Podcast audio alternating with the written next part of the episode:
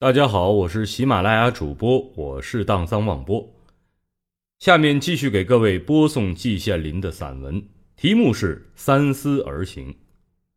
三思而行是我们现在常说的一句话，主要劝人做事不要鲁莽，要仔细考虑，然后行动。那么成功的可能性会大一些，碰壁的可能性会小一些。要数典而不忘祖也并不难。这个典故就出在《论语·公冶长》第五。季文子三思而后行，子闻之曰：“在思可矣。”意思是说，季文子每件事情都想三遍，然后才去做。孔子说：“想两遍也就够了。”这说明孔老夫子其实是对三思而行持反对意见的。我们家老祖宗季文子三思而后行的举动。两千六七百年以来，历代都得到了几乎全天下人的赞扬，也包括许多大学者在内。查一查十三经注书，就能一目了然。《论语正义》说：“三思者，言思之多，能审慎也。”许多书上还表扬了季文子，说他是忠而有贤行者，甚至有人认为三思还不够。《三国志·吴志诸葛恪传注》中说，有人劝诸葛恪每事必十思，可是我们的孔圣人却冒天下之大不讳，批评季文子三思过多，只思两次也就够了。这怎么解释呢？究竟谁是谁非呢？我们必须先弄明白啊，什么叫三思？总体上来说，对此有两个解释。一个是言思之多，这个在上面已经说过了。另一个意思是说，君子之谋也，始终终结举之而后人焉。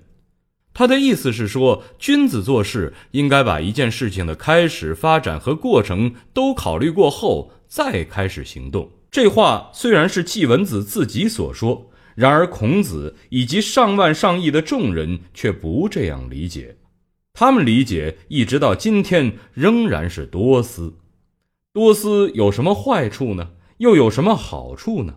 根据我个人几十年来的体会，除了下围棋、象棋等等以外，多思有时能使人昏昏，容易误事。平常骂人说是不孝子孙，意思是与先人的行动不一样的人。我呢，是季文子最孝的子孙。我平时做事不但三思，而且超过了三思。是否达到人们要求诸葛恪做的十思，我没统计过，不敢乱说。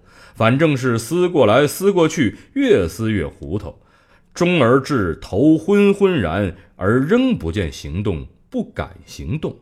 我这样一个过于细心的人，有时会误大事的。我觉得碰到一件事儿，绝不能不思而行，鲁莽行动。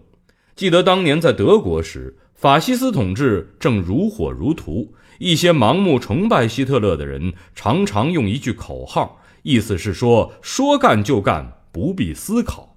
这是法西斯的做法，我们必须坚决扬弃。遇事必须深思熟虑，先考虑可行性，考虑的方法越广越好，然后再考虑不可行性，也是考虑的方面越多越好。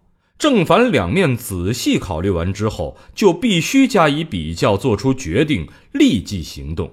如果你考虑正面，又考虑反面之后，再回过头来考虑正面，再又考虑反面，如此循环往复，终无宁日，最终将成为考虑的巨人，行动的侏儒。所以我赞成孔子的“在思可也”。季羡林，一九九七年五月十一日。